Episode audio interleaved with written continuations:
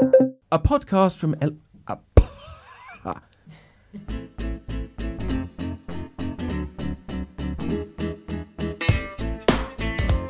Hello, everyone. My name is Simon Hunter. I'm the editor of the English edition of El País. I'm here, as always, with my colleague Melissa Kitson.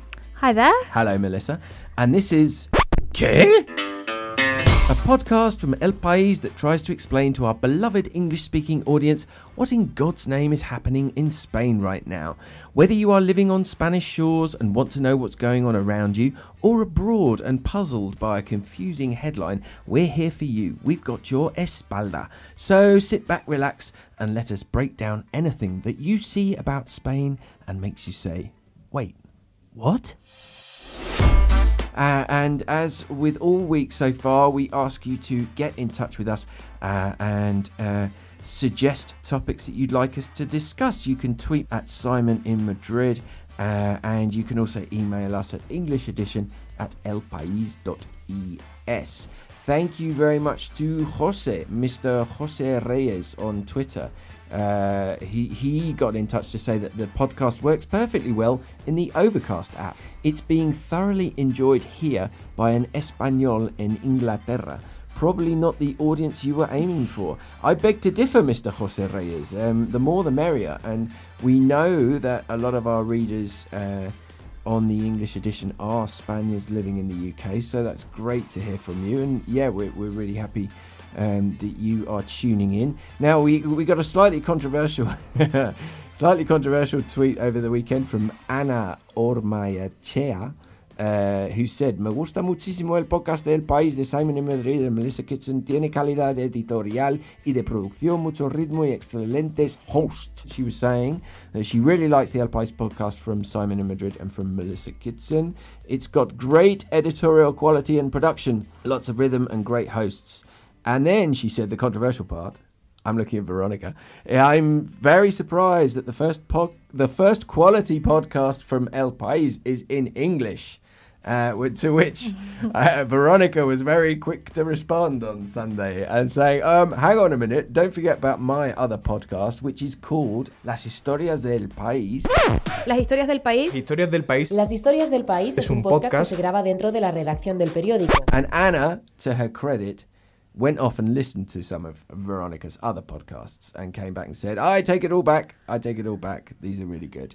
So, um, yeah, good to know that there are uh, other good quality El País podcasts out there as well as our own. So, thank you very much for your comment. Carlos Olivo Ube, uh, he said, um, he said that the same news stories sound more credible in English, which was quite an amusing comment.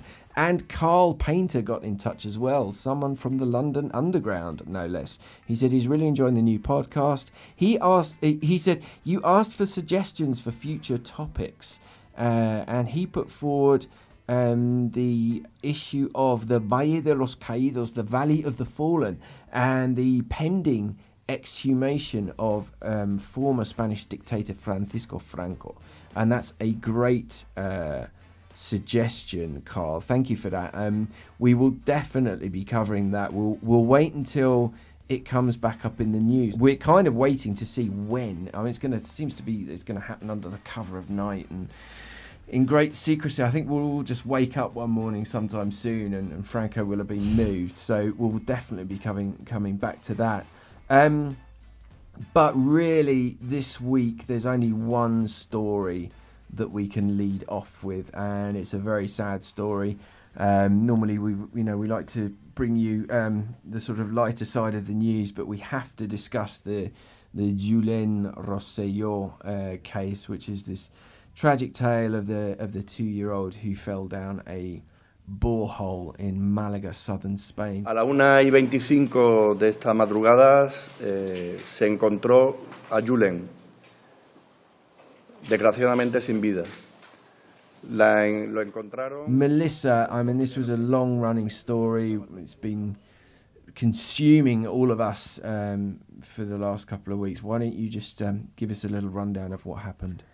Sure. Um, and as you said, it's, it's, it was a very sad story. So on January 13th, now going on two weeks, uh, Julian Roselló and his family went to a rural property where they were going to have uh, prepare a Sunday paella, you know, the sort of typical family get together.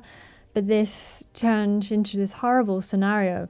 So while uh, his father Jesus was, you know, preparing, collecting wood, uh, Julen ran away. So Julian Jesus chased after him immediately, but when he was within 10 meters of catching up with him, Julen just disappeared. Yo cuando vi que estaba, que estaba cerca, corrí detrás de él, mi prima estaba un poco más cerca. Cuando mi prima se tiró al suelo, yo me chorré todo el boquete. No estaba, lo escuché de llorar, pero ya luego no lo escuché más. Uh, he had fallen down a borehole that was just 25 centimeters wide. Hikers who were in the area heard the family screaming and arrived on the scene. They called emergency services. And this set in motion a 13 day rescue operation that Spain and really the world I don't think has ever seen before. La cronología de este rescate hasta la entrada de estos mineros de más de una semana en vilo, todos pendientes, como decimos. Pasan las horas en España y todavía no se logra encontrar al niño Julen, de dos años. Este es uno de los familiares que dice que el padre tiene las manos desgarradas. Because what they were facing was just so unusual and so difficult. Was a 25 centimeter hole that was 110 meters deep. There was no way any adult could go down. And the mission became even more difficult when they lowered down the robotic camera to see if Julian was okay. And instead of reaching him, the camera hit a blockage, a sort of plug of earth that was 71 meters below the surface.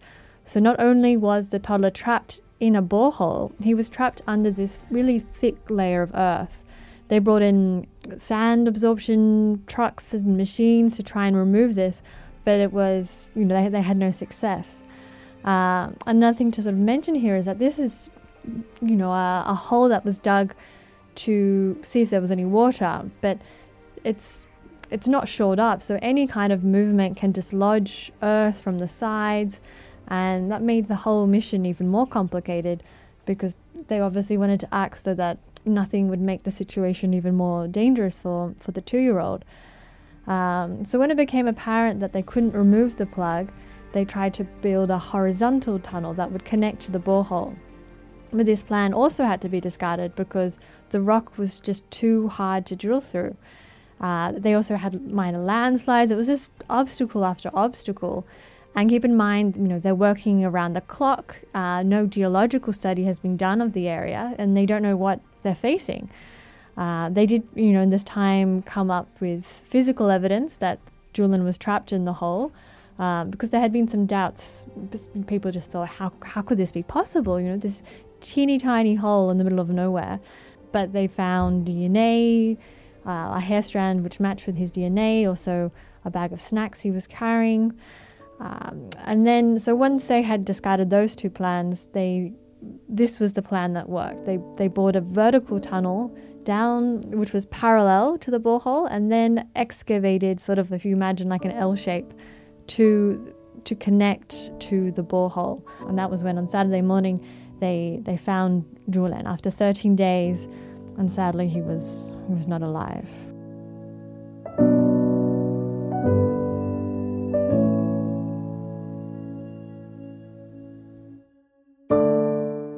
I think the thing is, no one really wanted to give up hope that there was going to be some sort of miracle that you know he might be um, pulled out uh, and located alive. But uh, obviously, as you know, as the as the operation progressed, it was less and less likely that that was going to be the case.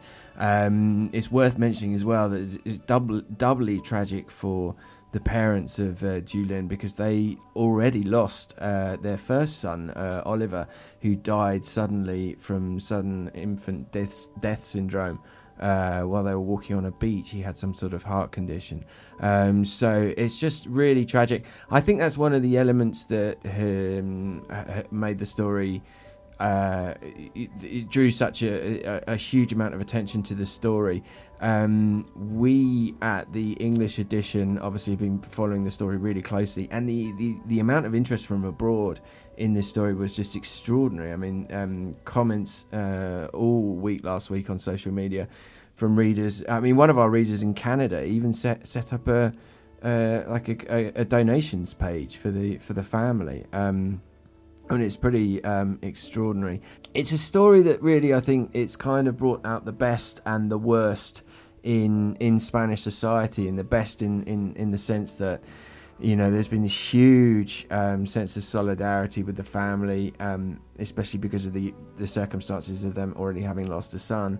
Um, you know, the rescue effort was extraordinary. Um, you know, a lot of our readers were saying, "Well, why is this taking so long? Why is this taking so long?" But I, I think if you if you got into the detail of what they were doing, the complexity of the operation was was unprecedented. I mean, they the the the the crews working on the rescue were saying, "Well, look, you know, this is this is we're doing in in days, in hours, what normally it would take months to do. They had no idea what kind of terrain they were dealing with. Hats off to the miners. The, the, these guys are specialist miners from Asturias, which is a northern region of Spain, where which has got a long mining tradition. Um, and the work that they were doing was extraordinary. They were being lowered 70 meters down into a tunnel that was only about a meter and a half wide in a cage. So that's the positive side. I think I think the negative side has been the uh, spreading of rumours, the da- the doubts that have been uh, leveled against the the family, um, and the you know the daytime TV news shows, which just took this story and just ran with it. And you know this is the thing with rolling news coverage or, or these kind of news programs or magazine programs. You've got so much time to fill that you need to fill, and when there's no it reminds me a bit. I don't know if you remember what happened with the Madeleine McCann story, when Madeleine Mm. McCann disappeared in Portugal. But what really happened to Madeleine McCann? With exclusive access to Scotland Yard's investigation, we can now reveal the most detailed understanding of And you had loads of you know hacks from the UK sitting around with no new no new elements of the story to go on, sitting around drinking as well. I'm not saying that's what's been going on here, but you know there was the most extraordinary stories coming out in the Madeleine McCann case, and I think there's a sort of element of that that happened here as well. What needs to be cleared up is why was this borehole uncovered? The man who dug the borehole says that he covered it up with a rock. Um, you, you know, it didn't. This borehole didn't have the proper permissions. Um, it, it, should have been. You know, if you follow the regulations, then you should cover up a borehole like that with a proper manhole cover. Um, but the man who who dug the borehole, he said that he'd covered it up with a rock because what people do in these areas, apparently, when they don't find water, is they cover them up with rocks and then go back there at a future time to see if there is is water. You know, at the bottom of the uh, of the well. These are the answers. You know, the, the questions that need to be answered is, you know, who who moved that stone? How how did the uh, uh, earth that was plugging up the hole below him get uh, get there?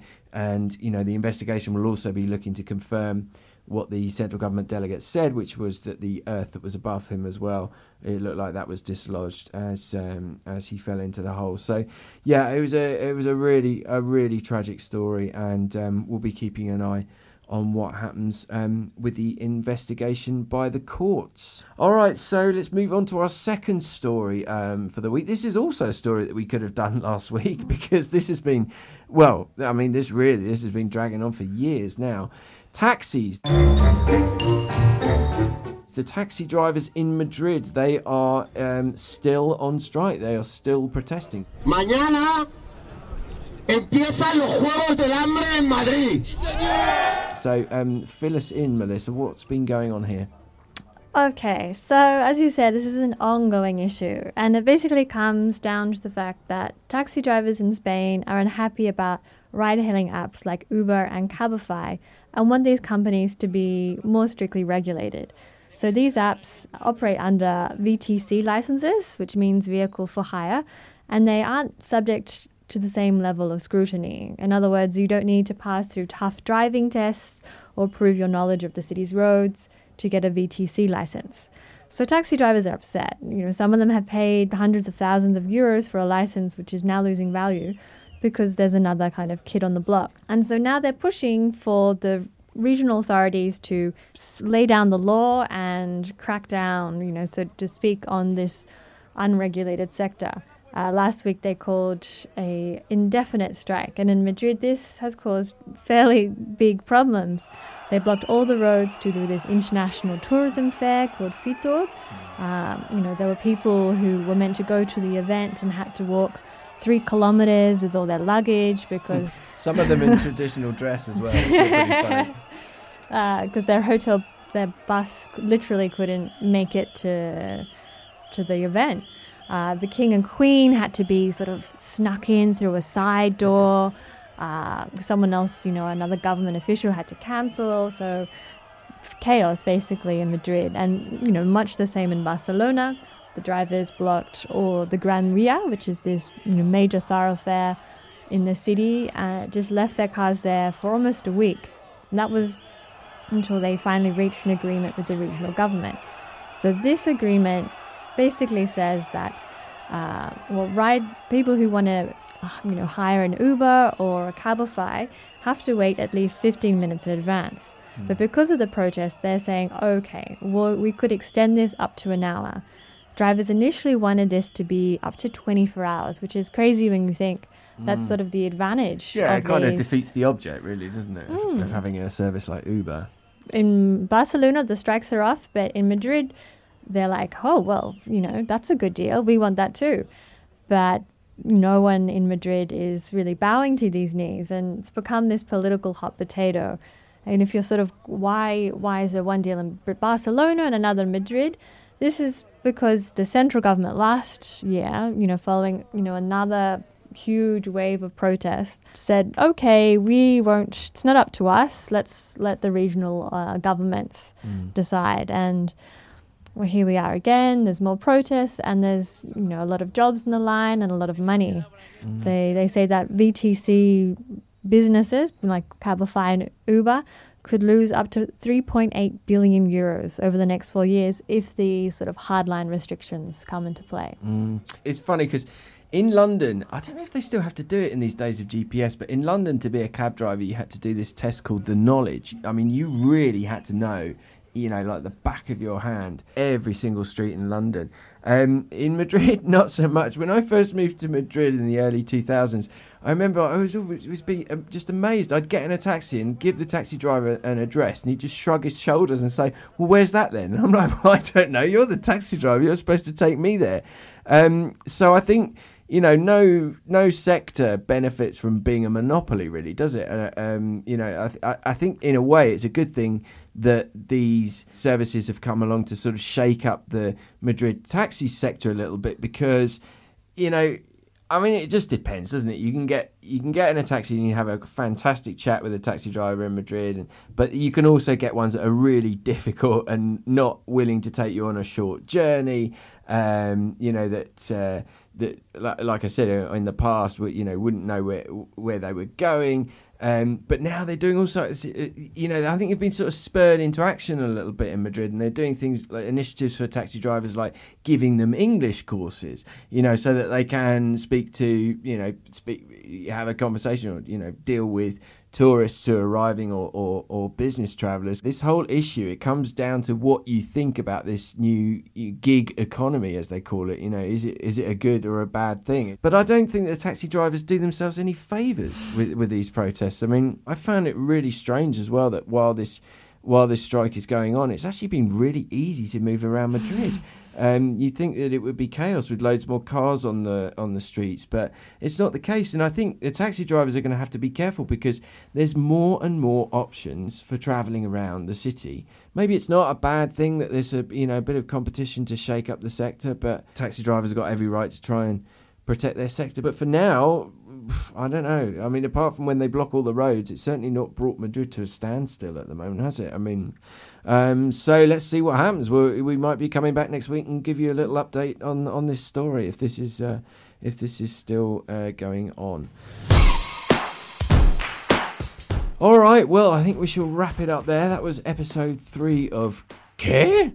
I hope we helped you understand these issues a little bit better, or at least that we didn't confuse you even more. My name is Simon Hunter. I'm Melissa Kitson. And this was Qué, a podcast that tries to explain what happens in Spain to those of us who sometimes get a little bit lost in translation. This is an El País production. It was recorded right here in a little broom cupboard inside the newsroom, and you can listen to it on your favourite podcast app. Possibly. You can also request it via Alexa, Siri, or your Google Assistant. We'll be back next week with a brand new host of issues. Thank you for listening. Adios. Ciao.